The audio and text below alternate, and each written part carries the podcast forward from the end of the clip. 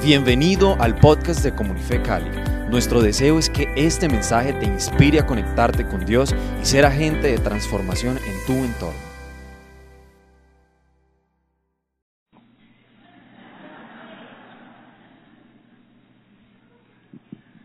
Ha sido no simplemente una experiencia gratificante conocerles, han sido absolutamente honroso. Y Colombia es mi segunda patria. Después de todo, no solamente mi esposa es de acá, sino que la mitad de mi liderazgo exactamente son colombianos y también la mitad de mi congregación. Así que en esta casa no me siento ni ajeno ni extraño, por el contrario, parece que los conocí de siempre. Y habiéndome familiarizado antes de llegar aquí con la legendaria historia del apóstol Randy y de su esposa, y del glorioso ministerio que desarrollaron contra viento y marea, enfrentándose a cada crisis, a cada gigante, a cada obstáculo, con un éxito sobrenatural, porque evidentemente todo lo que hicieron lo hicieron en el centro de la voluntad de Dios, habiendo escuchado al Señor.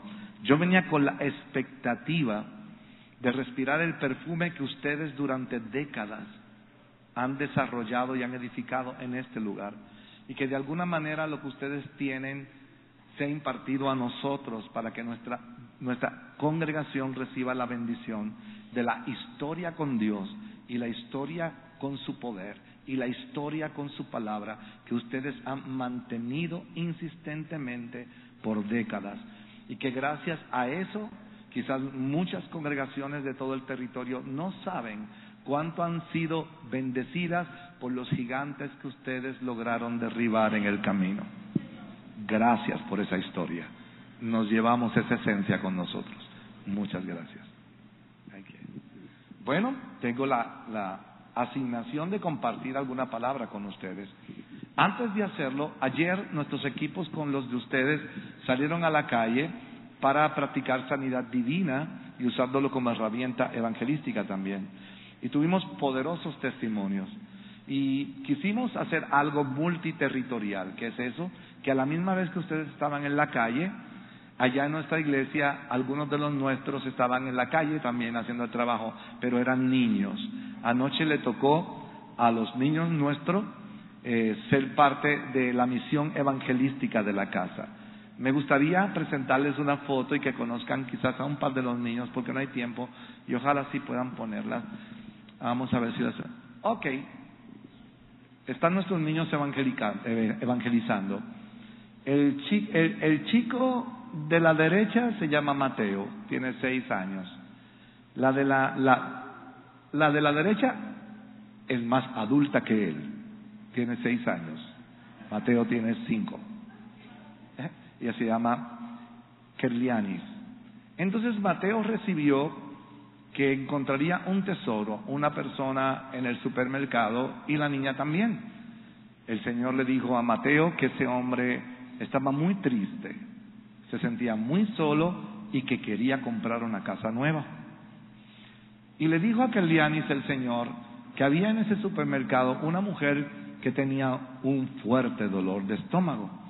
Así que ambos niños se lanzaron a la aventura de buscar a esas personas. Vamos a la otra foto.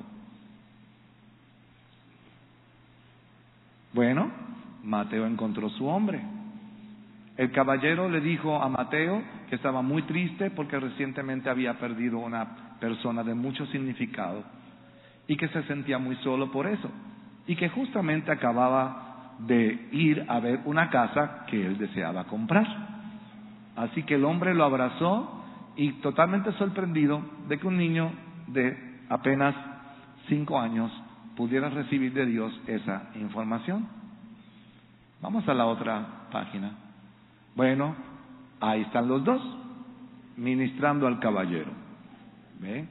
Nuestra Carlita ora mientras Mateo transmite la oración. Y aquí encontró a la mujer con el dolor fuerte en el estómago.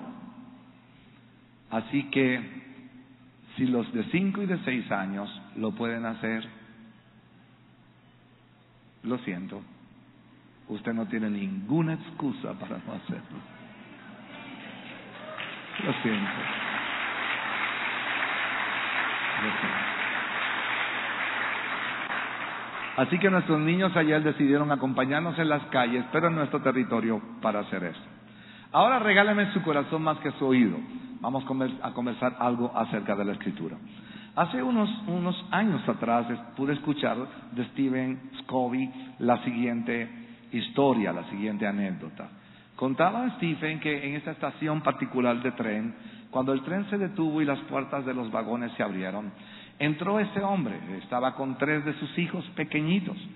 Cuando el hombre entró con sus niños, el, el hombre no simplemente se sentó, se tiró en el asiento, estaba muy agotado y usó ese tiempo de viaje para dormir. Así que no pasaron segundos siquiera cuando ya estaba profundamente dormido. De alguna manera, manera se le olvidó que tenía tres hijos pequeñitos. Y usted se imagina tres pequeñines sin su autoridad vigilante. Ellos se convirtieron en los reyes del vagón del tren. Así que comenzaron a correr de un lado a otro y a hacer del tren en ese momento su palacio de juego. Y empezaban a gritar, a tocar a los pasajeros, a, subir por los tubos del vagón del tren, mientras indiferentemente e insensible su padre continuaba prácticamente anestesiado, casi en estado de coma porque quería descansar. Si usted ha estado alguna vez en el subway de los trenes de Nueva York, pues algo de los trenes de Nueva York usted sabe. Allí encontrará de todo. Pero hay gente que llega allí a leer el libro, que está continuar leyendo el libro que le eligió leer, está escuchando la música de su gusto que quiere escuchar, otros como este padre deciden descansar un poco. Todo el mundo está en lo suyo, pero esta vez no podían estar en lo suyo porque habían tres niños que eran los reyes del vagón. Algo así como los abuelos. ¿Saben ustedes que los abuelos le permiten a los nietos cosas que nunca le permitieron a sus hijos? No, no. ¿No hay un abuelo así acá? Alguien dijo, creo que con mucha razón, que los nietos son la venganza de los abuelos.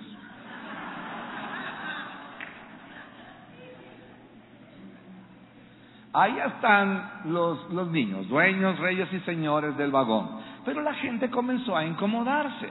Inmediatamente comenzaron a ponerse tensos, incómodos, y comenzaban a comentar entre ellos lo indolente, lo insensible, lo irresponsable de este padre, que lanzó ahí a la deriva a sus tres niños para que se convirtieran en el estorbo y la incomodidad de los pasajeros del tren. Siempre hay uno que es más salido que un balcón y más metido que una gaveta. Es ese que no puede más quiere tomar la iniciativa y quiere poner a otros en su lugar. Así que el caballero se levantó, se sentó al lado del padre insensible, lo despertó y llamó su atención. ¿No se da cuenta de que sus niños están aquí molestando a todo el mundo? ¿Cómo puede ser tan irresponsable y dejar esos tres niños sin ningún cuidado? Las otras personas también tensas, incómodas, estaban absolutamente de acuerdo, unánimes con lo que estaba siendo corregido. Estaban incómodos y molestos y sus rostros no lo ocultaban. Totalmente apenado, avergonzado, el padre de los tres niños se puso de pie y les dijo, me disculpan por favor, hace tres noches que no duermo. Acabamos de regresar mis hijos y yo del hospital. Mi esposa, la madre de ellos, acaba de morir de cáncer. Supongo que como yo ellos no saben cómo manejar la pérdida de su madre. Disculpen esto. Solo dijo eso y era como si hubieran levantado el activador de luz eléctrica en algún lugar. Los rostros inmediatamente se relajaron, la tensión se disipó en segundos y una atmósfera de simpatía llenó esta vez la atmósfera del vagón. Entonces, inmediatamente algunas de las señoras que estaban en el vagón comenzaron a llamar a los niños y comenzaron a sentarlos en sus faldas, a abrazarlo. De pronto, el niño que molestaba ahora me agradaba. Ahora, el niño que me incomodaba me resultaba simpático. Todo el mundo tenía ganas de tocarlos, de abrazarlos, de levantarlos. Otro caballero se levantó, se sentó al lado del caballero que había perdido a su esposa y le dijo, lo siento mucho lo entiendo. La mía también partió con el Señor hace un tiempo atrás y aún no me recupero de eso. solo, solo bastó, solo bastó que alguien tuviera acceso a lo que pasa detrás del telón de alguien para poder entender lo que alguien vive. ¿Sabe cuántas personas, quizás usted sin saberlo, metió en un calabozo, en una cárcel del corazón y la mente, solamente porque juzgó la apariencia de las cosas y nunca se detuvo a tratar de intentar saber qué había detrás de la cosa. ¿Sabe que José llegó a la cárcel no solamente porque la mujer de motivar de, de Potifar mintió, sino que supuestamente tenía una prueba de que era verdad lo que decía. Él no fue a la cárcel solo por eso. ¿Sabe por qué fue a la cárcel? Porque ni una sola persona se preocupó por preguntarle a José el lado de su historia.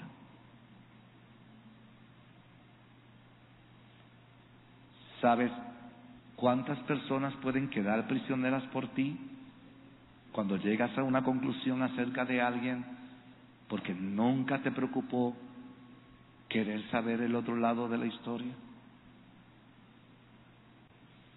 Llamemos a eso que acabo de describir simpatía. Simpatía es simplemente cuando escuchas lo que está detrás de la cortina de alguien, identificarte con sus emociones, entenderlas y comprenderlas al punto de sentirse de, de, pronto conmovido, afectado, influenciado y te invita de pronto a formar parte de sus sentimientos y de sus acciones. Le llamamos a eso simpatía. Pero hay una palabra un poquito más intensa, atada a esa, pero un poco diferente. Le llamamos empatía. Simpatía me permite comprender lo que siente el otro cuando, escuche la cuando escucho la razón de por qué es como es, se siente como es y actúa como actúa. Pero la empatía va un poco más lejos. Escuche, había una vez en esta casa un niño pequeño, ansiaba tener una mascota, un perrito como mascota. Y justamente al cruce de, su calle había una granja. Un caballero tenía una granja y se dedicaba justamente a criar perritos de raza. Teniendo centavos en su mano, así le llamamos a la moneda más pequeña de los Estados Unidos, unos centavos, él creyó que tenía suficiente dinero para comprar su mascota. Así que cruzó la corta calle que lo separaba de la granja, pegó su carita a la verja de la granja y empezó a mirar ávidamente los perritos que jugaban. Y capturó, capturó su atención una perrita que salió de una de las perreras corriendo pequeñita y detrás tres chiquitines, los cachorros de la perrita, salieron corriendo detrás de ella. Y a lo último, al final, el cuarto de la camada. En Puerto Rico le llamamos al último de los perritos, le llamamos el guajino, porque casi siempre sale con defectos de fábrica. Pues este último, el cuarto de los, de los cachorritos, nació con una de las patitas deformada y no alcanzaba el piso estaba más corta que las demás, así que no tenía el mismo equilibrio de sus hermanitos. Y a pesar de que tenía vida y tenía energía y tenía ganas, ganas de jugar normal como sus hermanitos, su desbalance lo traicionaba y se caía y se revolcaba un poquito para pararse y seguía corriendo detrás, tratando de alcanzarlos a ellos y nunca lo lograba porque se seguía cayendo. Pero cuando el niño vio al, último de la, caja, de la camada, al guajinito, entonces se le abrieron sus ojos, se apretó más contra la cerca y empezó a decir, yo quiero ese, ese es el mío, ese es el que quiero comprar, ese es mi mascota. Sus gritos alertaron inmediatamente al viejo de la granja que se acercó. ¿Qué te pasa? Yo quiero comprar ese. ¿Cuál quieres comprar? El que se está cayendo pero se quiere parar. Y el viejito, muy simpático, le dijo, pero tú entiendes que ese no es como los otros y no podrá jugar contigo como los demás. Yo quiero ese, yo quiero ese. Era como si el niño no quisiera escuchar razones. Y el viejito insistía, pero ya, ya sabes que no puede correr contigo, mira cómo se cae. Ya sabes que no podrá ir a tu ritmo, mira cómo se cae. Ya sabes que no es como los demás, mira cómo se cae. Y hay gente con la cual tú no debes seguir conversando.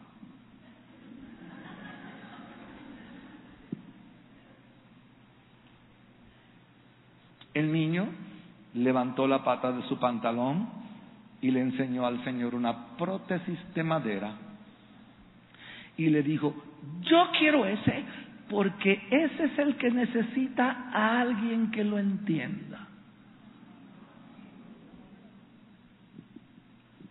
Pues entonces la empatía va un poco más lejos que la simpatía. La simpatía simplemente es la comprensión, ¿verdad? Identificación con los sentimientos de alguien que me hace entender por qué es como es, por qué piensa como piensa, como siente como siente, por qué actúa como actúa, por qué es su carácter de esa manera. Pero empatía hace algo más lejos. La empatía es capaz de ponerse en los zapatos del otro, sentir como el otro siente, ver las cosas como el otro las ve. De alguna manera se te mete por dentro, te impacta el corazón. Es como si tú mismo lo vivieras. Va más lejos que eso. Bueno, ya lancé la base. Simpatía, empatía. No son los mismos, pero son dos eslabones de una cadena. Ahora procederé a la segunda parte. La segunda parte es menos simpática, porque me he propuesto destruir el testimonio de uno de los héroes de usted. ¿Quién, qué creyente no ama a José? Pobre José, como lo odiaban sus hermanos. Usted ha escuchado predicar de él, estudios bíblicos de él, visto películas de acerca de él, muñequitos y caricaturas acerca de él. Sin leer la Biblia ya usted puede recitar de memoria su historia, porque son tantos los predicadores que lo han usado como excusa, tantas películas que lo pusieron como protagonista, que usted puede contarme a mí la historia mejor de lo que se la puedo contar yo. Pero yo le voy a distorsionar la trama. Mi intención es destrozar a su héroe. ¿Les presento otra película? Por supuesto que la vamos a ver. Y voy a invitar que me acompañe a donde está ilustrada la otra versión de José.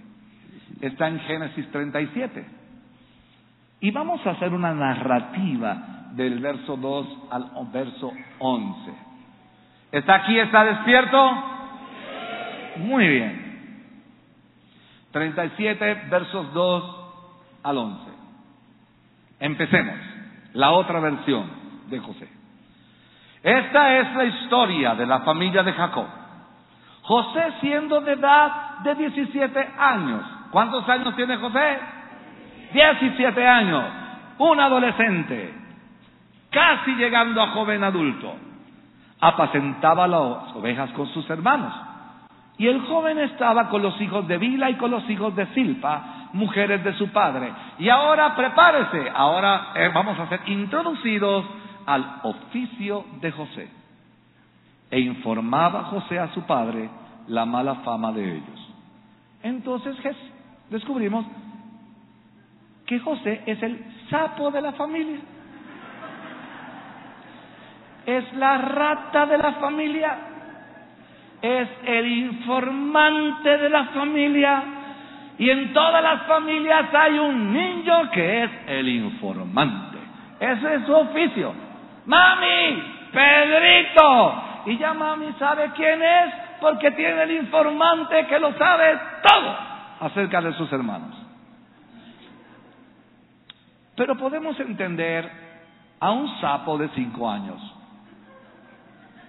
pero cuando a los 17 sigue siendo sapo, tenemos un problema allí que resolver.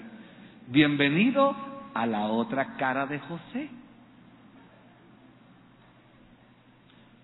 Entonces, ese era el oficio inicial, informar la fama, la mala fama de ellos. Aquí va lo otro y amaba a Israel a José más que a todos sus hijos. Pues el papá es un cómplice, ama más al sapo que a los demás. Y no lo oculta, lo hace evidente. Ahora tenga simpatía y tenga empatía con los hermanos de José. Y usted va a entender las fuerzas en una familia disfuncional que empiezan, que empiezan a operar para construir y edificar un carácter que Dios está observando, que tiene un gran plan, pero Dios dice, mm, este sapo no lo puedo dejar así.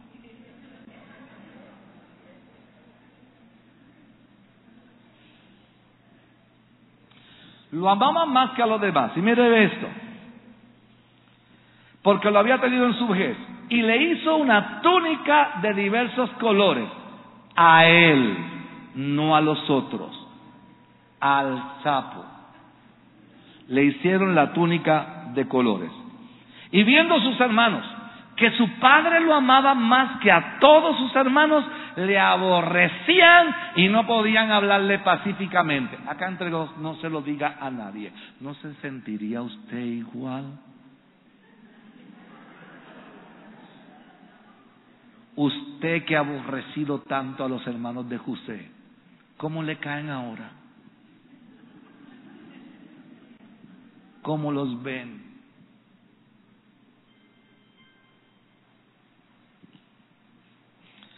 Y soñó José un sueño y lo contó a sus hermanos, acá entre nos.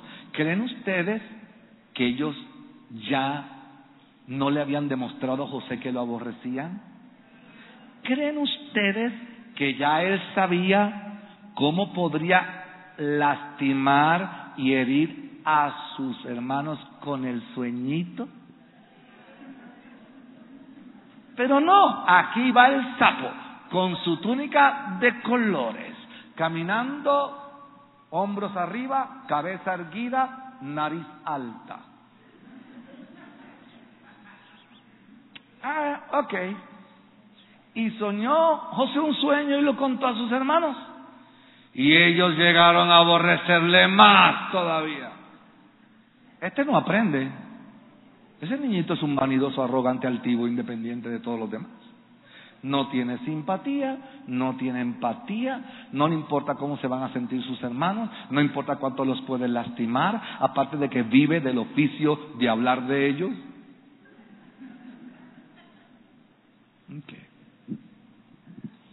Y él les dijo, oíd ahora este sueño que he soñado. Están bien sentados. Se abrocharon el cinturón, hermanitos buenos. Ah. He aquí que atábamos manojos en medio del campo y he aquí que mi manojo se levantaba y estaba derecho, y que vuestros manojos estaban alrededor y se inclinaban al mío. Y le queda cayendo mejor. Sí, le está cayendo mejor José. ¿Mm? Le respondieron sus hermanos, ¿reinarás tú sobre nosotros? ¿Señorarás sobre nosotros? Y le aborrecieron aún más a causa de sus sueños y sus palabras. Acá entre nos, simple sentido común, simple lógica humana. Si usted tuviera otro sueñito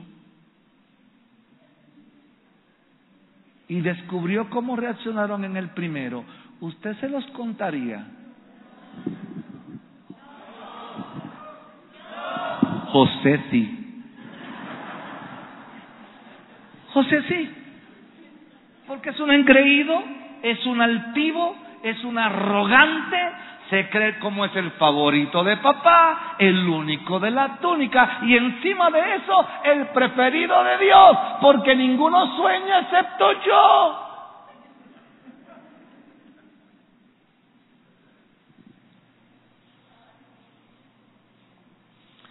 Me dan ganas de dejarlo aquí para que me inviten otro día.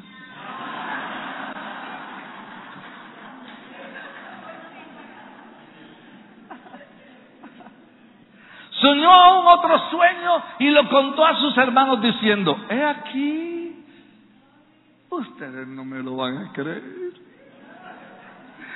Tuve otro, tuve otro sueño. Así que les doy las mismas instrucciones del anterior. Están bien sentados. Tienen el cinturón puesto. Nosotros los boricuas decimos puesto, decimos puesto.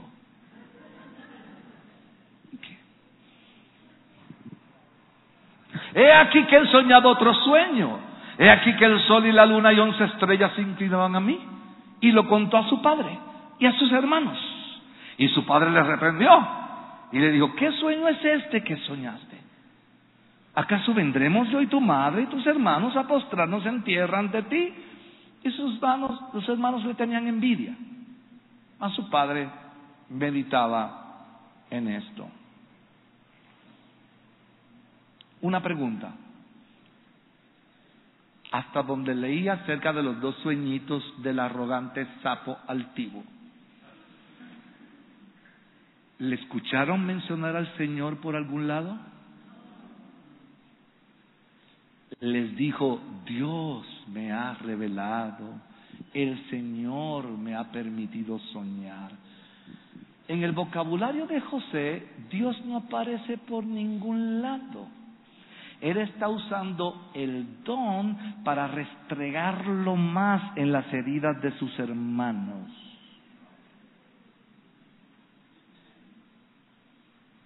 Dios lo está viendo y dijo, Gaby, me imagino que Gabriel estaba por ahí.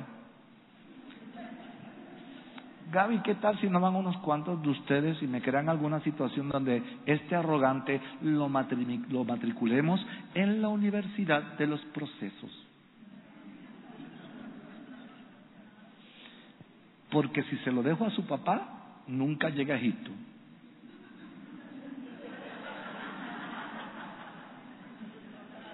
Porque siendo el favorito, siendo el de la túnica, siendo el de los sueños, ¿quién quiere irse para Egipto?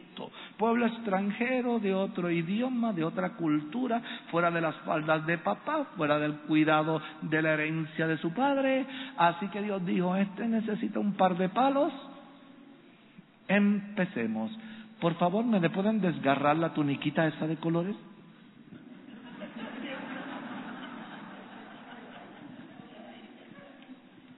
Así que de pronto de, la noche a la mañana, en cuestión de minutos, el sapo arrogante, altivo, orgulloso, comenzará la universidad de los procesos.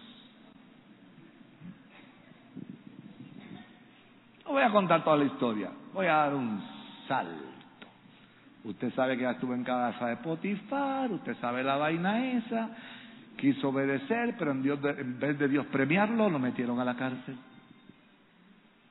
¿Ha hecho usted algunas cosas buenas para que en vez de que le ocurran cosas buenas, se le multiplican las malas?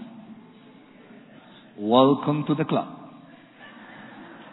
Ok, vamos a Génesis 40. Y nos vamos del 5 al 8. Y vamos a descubrir qué le pasa a una persona cuando Dios lo matricula en la universidad de los procesos.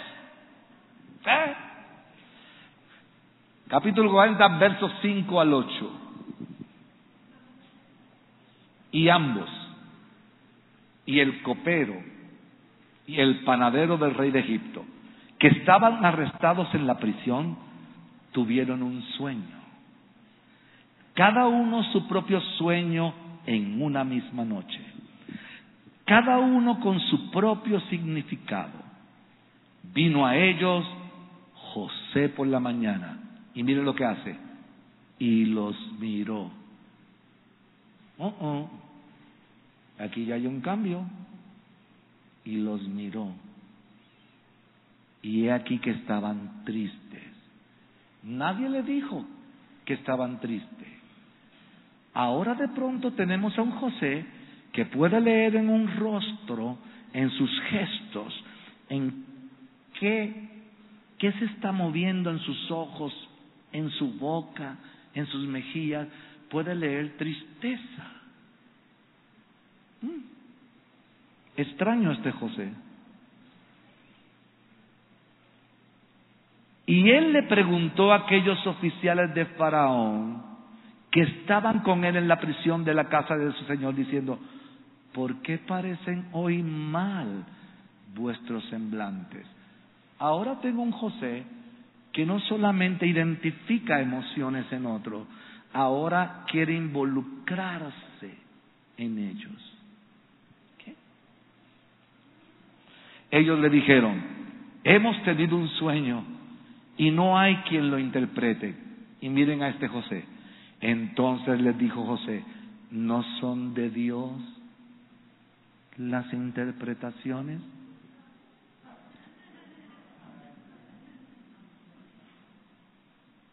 ¿No son de Dios?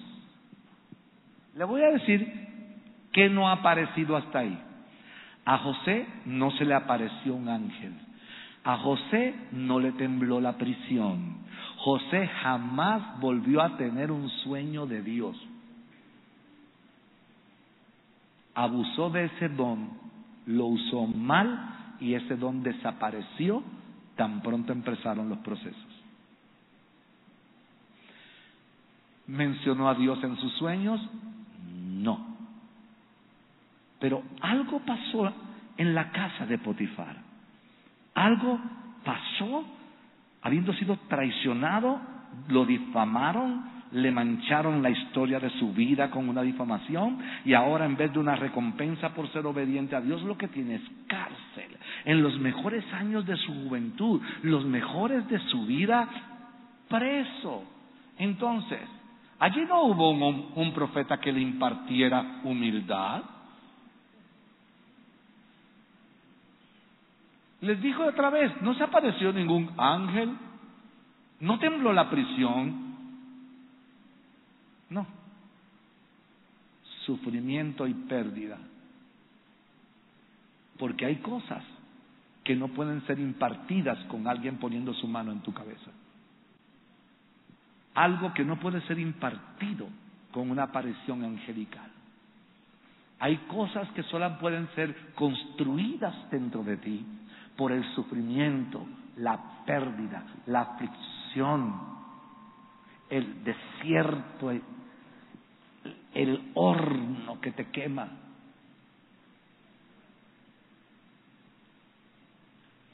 No son de Dios las interpretaciones. Ahora no se queda ahí. Mira lo que dice. Contadme ahora. Nunca vimos a un jefe diciendo, Hijo, mira, aquí está esta túnica de colores para ti. Papi, ¿tienes unas para mis hermanos? ¿No tienes para mis hermanos? Pues yo no me puedo poner eso porque los voy a lastimar. Lo siento, papá, no te puedo recibir eso. Mis hermanos se van a sentir muy mal. Se supone que nos ames a todos por igual y hagas una túnica para todos, o todos o ninguno.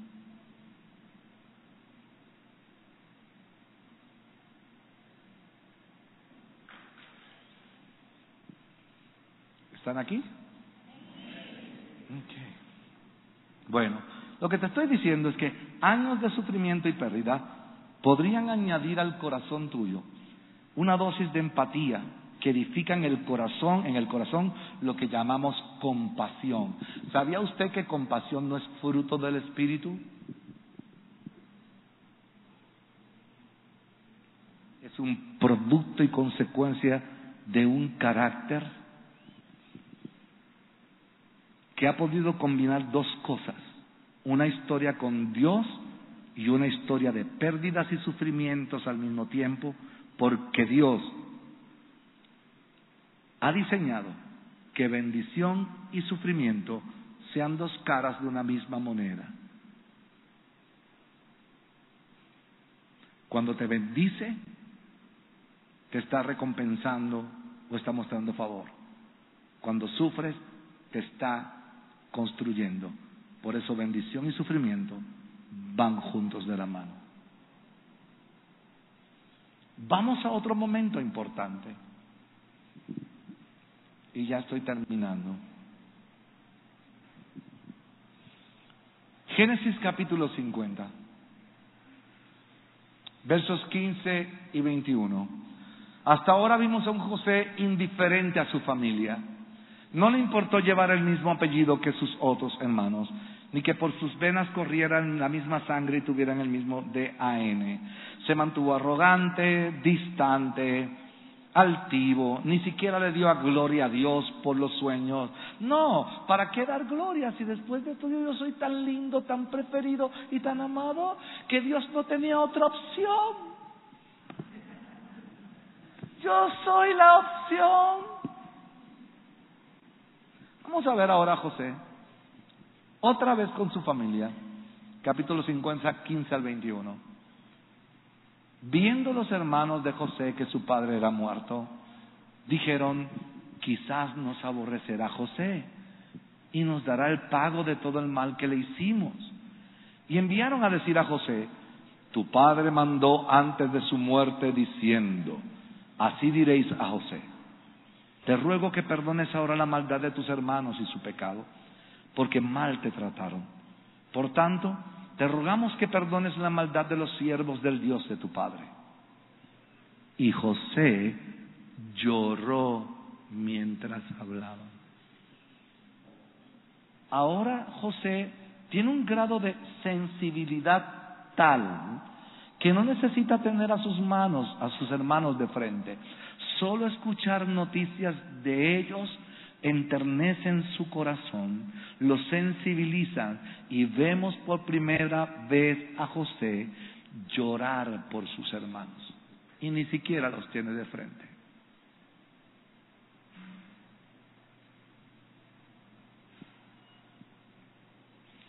Vinieron también sus hermanos y se postraron delante de él y dijeron, henos aquí por siervos tuyos. El antiguo José hubiera dicho, se los dije, no se los conté, que Dios me había dado sueño, aquí está, velo. Ese era aquel José. Pero después de haber estado preso, perdido las faldas de papá protegiendo, su lugar de seguridad donde dominaba y era la figura predominante, después de haberse quedado sin nada, haber pasado por siervo, haber pasado por, por presidiario, ahora miren lo que pasa. Le respondió José, no temáis, ¿acaso estoy yo en lugar de Dios? ¿Notan qué cambio? Y no escuchó un predicador, escuchó la voz del sufrimiento gritándole al oído.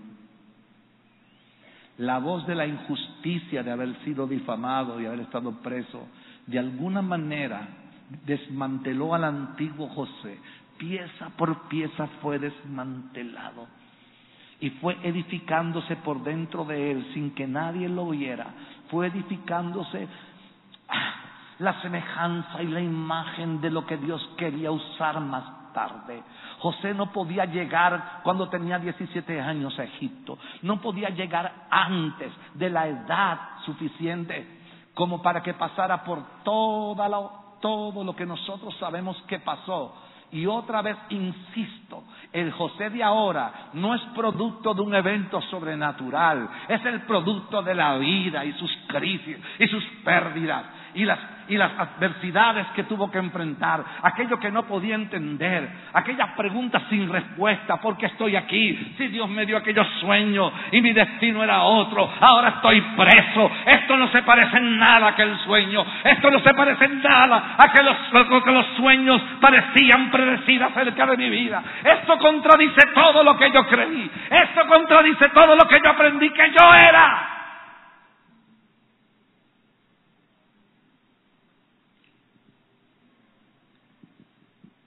¿Acaso estoy yo en lugar de Dios? Vosotros pensasteis mal contra mí, mas Dios lo encaminó a bien. Ahora de pronto Dios es parte constante de su vocabulario.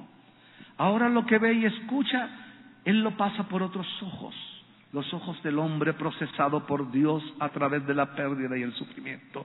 Y es capaz de ver a Dios en cada cosa. ¿Sabe por qué a usted le gusta la historia de José? Porque usted sabe cómo terminó. Pero él no lo sabía.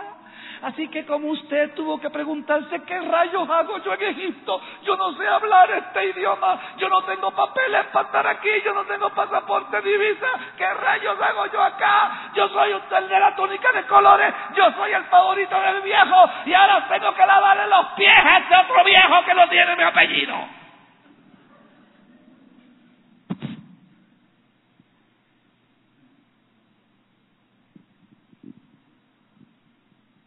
Dios lo encaminó a bien para hacer lo que vemos hoy, para mantener en vida a mucho pueblo. Ahora, pues, no tengáis miedo. Yo os sustentaré a vosotros y a vuestros hijos. Y el arrogante termina así. Así los consoló y les habló al corazón. Y esa es la otra historia de José. Hasta hoy usted odió a sus hermanos. Ah, desde hoy, bueno que le haya pasado. Se lo merecía. Y bueno que me haya pasado a mí todo lo que me ha pasado. Me lo merecía. Digan Entonces,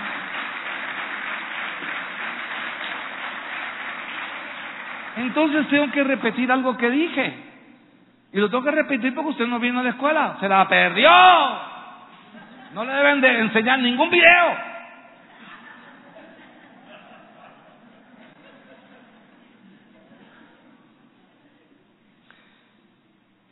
Tiene, usted está pidiendo un gran ministerio a Dios y no puede manejar un solo ofensor y le está pidiendo a Dios un ministerio que le va a levantar 100 ofensores? Sí es cierto, bienvenido a la universidad de los procesos, empieza. ¿Le está usted pidiendo a Dios una empresa próspera? ¿Y usted no puede perdonar a un solo ofensor? Pero quiere una empresa que le va a levantar mil envidiosos, celosos, que se convertirán en sus enemigos solamente por verlo prosperar. No, bienvenido a la universidad de los procesos. Entonces, no crea que alguien vendrá a ponerle la mano encima para que le quite los sinvergüenza que es usted.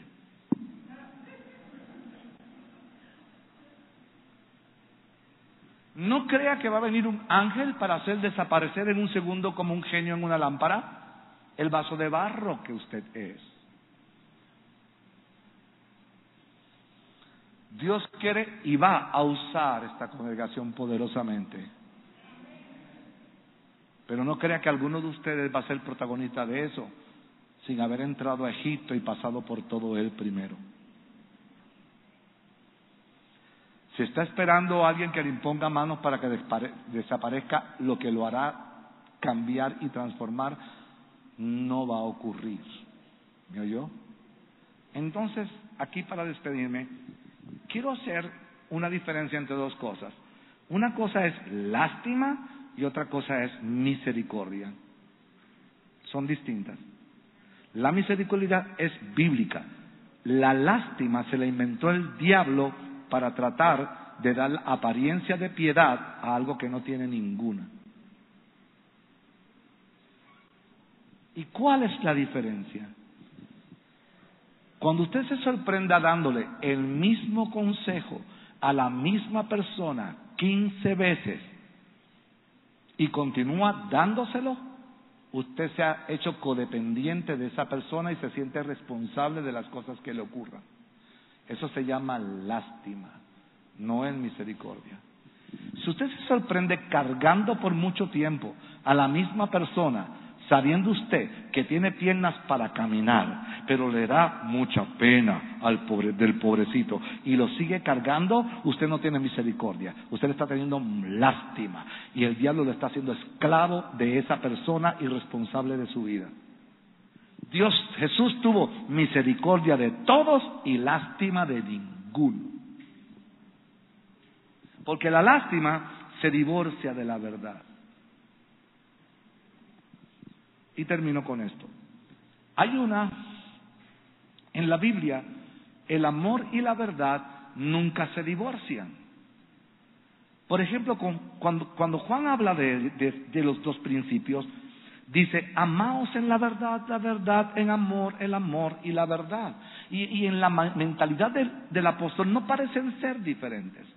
Pero acá entre nosotros, Satanás en las relaciones interpersonales ha logrado divorciar amor y verdad para que sean valores separados, de tal manera que operemos en dos esferas diferentes. Por ejemplo, hay gente que está en el lado de la verdad. Estas suelen ser sus, frases. No, conmigo no, yo no tengo pelos en la lengua. Yo le digo a la gente la verdad en la cara. Al pan, pan y al vino, vino. Pero con esa verdad lastiman, hieren, insultan, manipulan, controlan, dominan. Y hay otros que están en el extremo del amor, alejándose de la verdad. Ay, es verdad, pero no le digo eso porque se va a lastimar. Ay, es cierto, pero es que se va a molestar. Es que si se lo digo no me va a entender. Entonces, por amor no dicen verdades.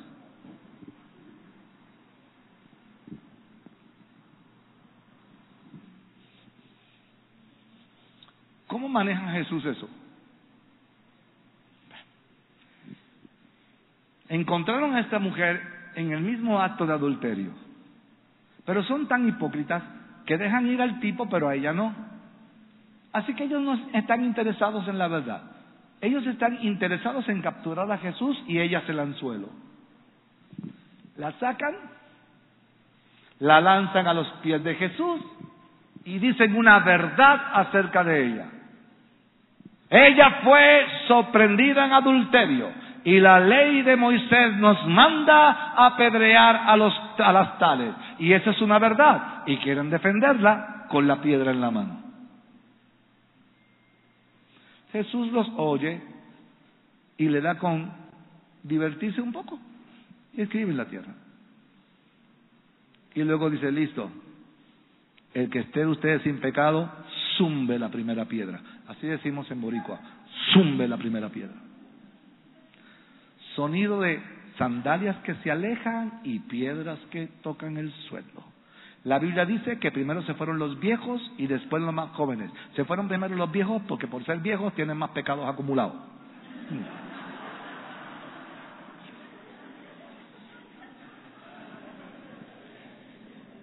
Entonces, ¿qué Jesús hace primero? Se supone que la pecadora es ella, pero a quien Jesús le mete mano primero es a los que quieren defender la verdad con una piedra en la mano. ¿Sabían ustedes que no toda verdad es legal en el reino de los cielos? ¿Cómo así? Si tú te enteras de la falta de esta.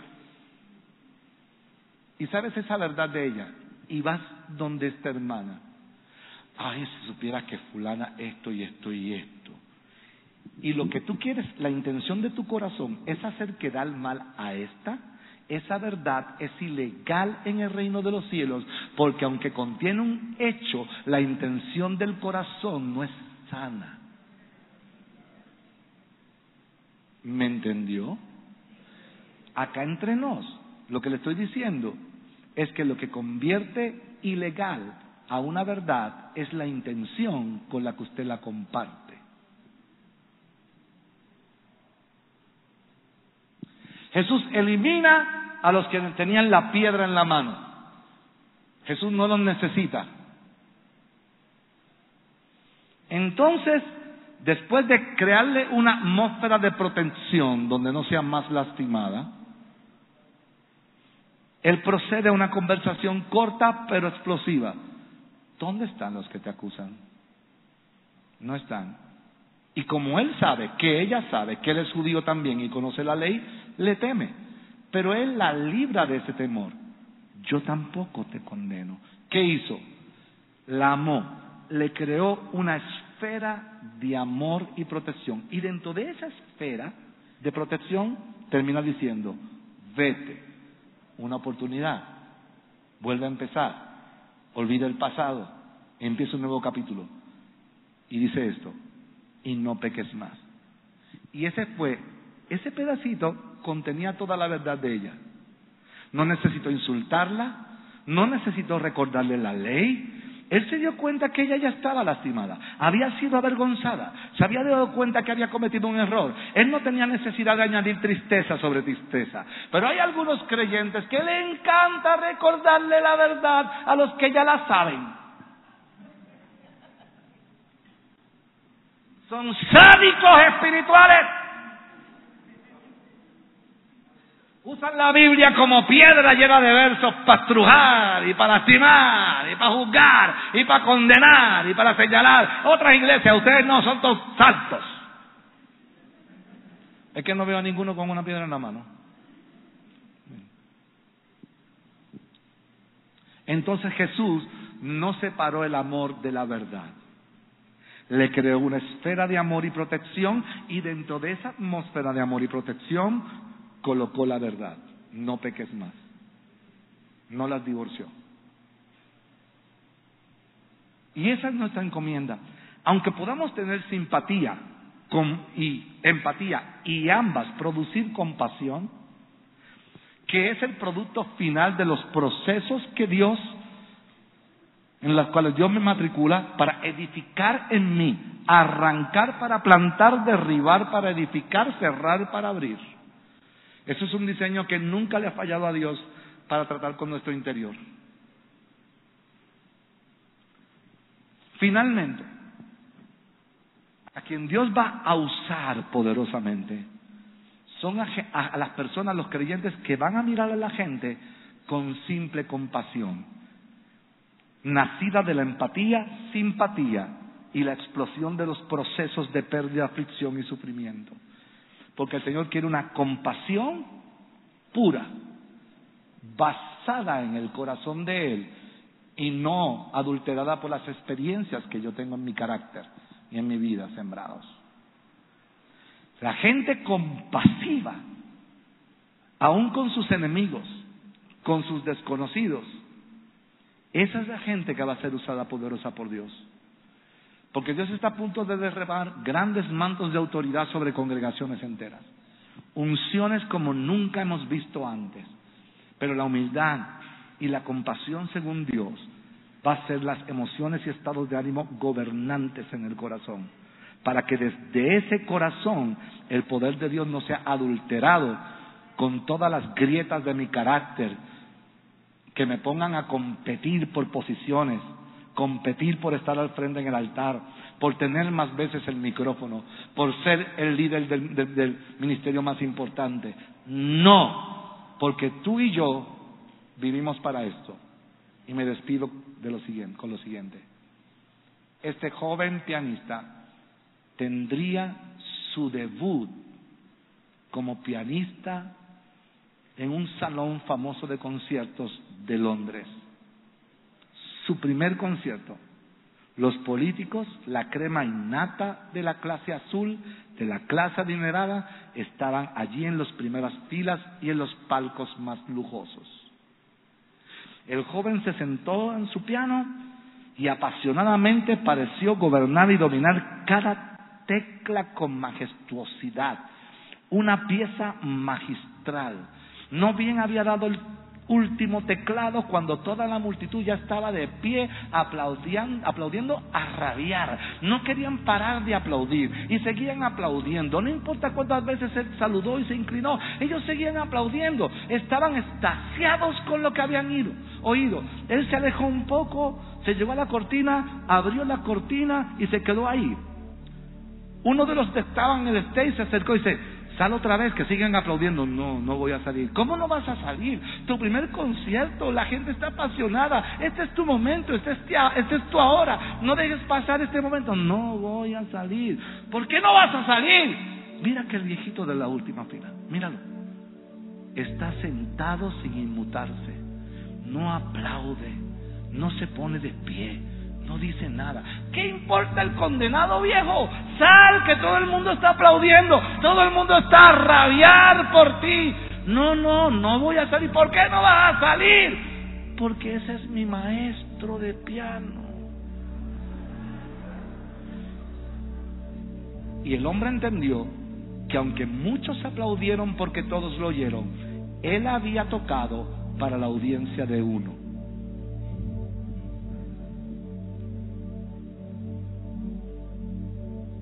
Yo tengo que decirles a ustedes, no importa cuánto aplaudan a esta iglesia, no importa a dónde Dios los va a llevar en esta próxima era que va a ser muy lejos.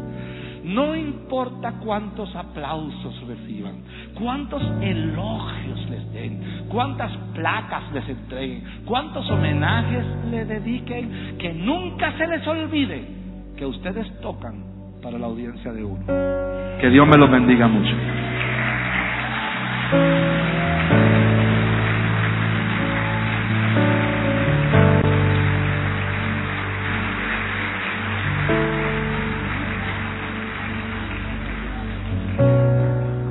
Qué palabra. Estaba ahí sentada y oía a Randy en tantas cosas que dijiste, apóstol. Qué bendición. Antes de terminar y de cerrar, por favor, un momento delante del Señor cada uno de nosotros. Una magnífica palabra, magnífica enseñanza, magnífica revelación. Pero si no la aplicamos, no se convierte en lo que el Señor tiene para nosotros, cada uno. Entonces quiero que en este momento tú puedas abrir tu corazón al Señor y decirme, yo necesito esto, yo necesito esta palabra.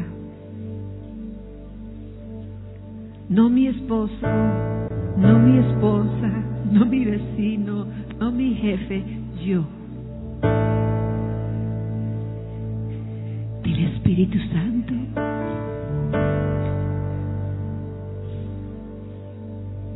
Examíname y conoce mi corazón y ve si hay en mí camino de perversidad.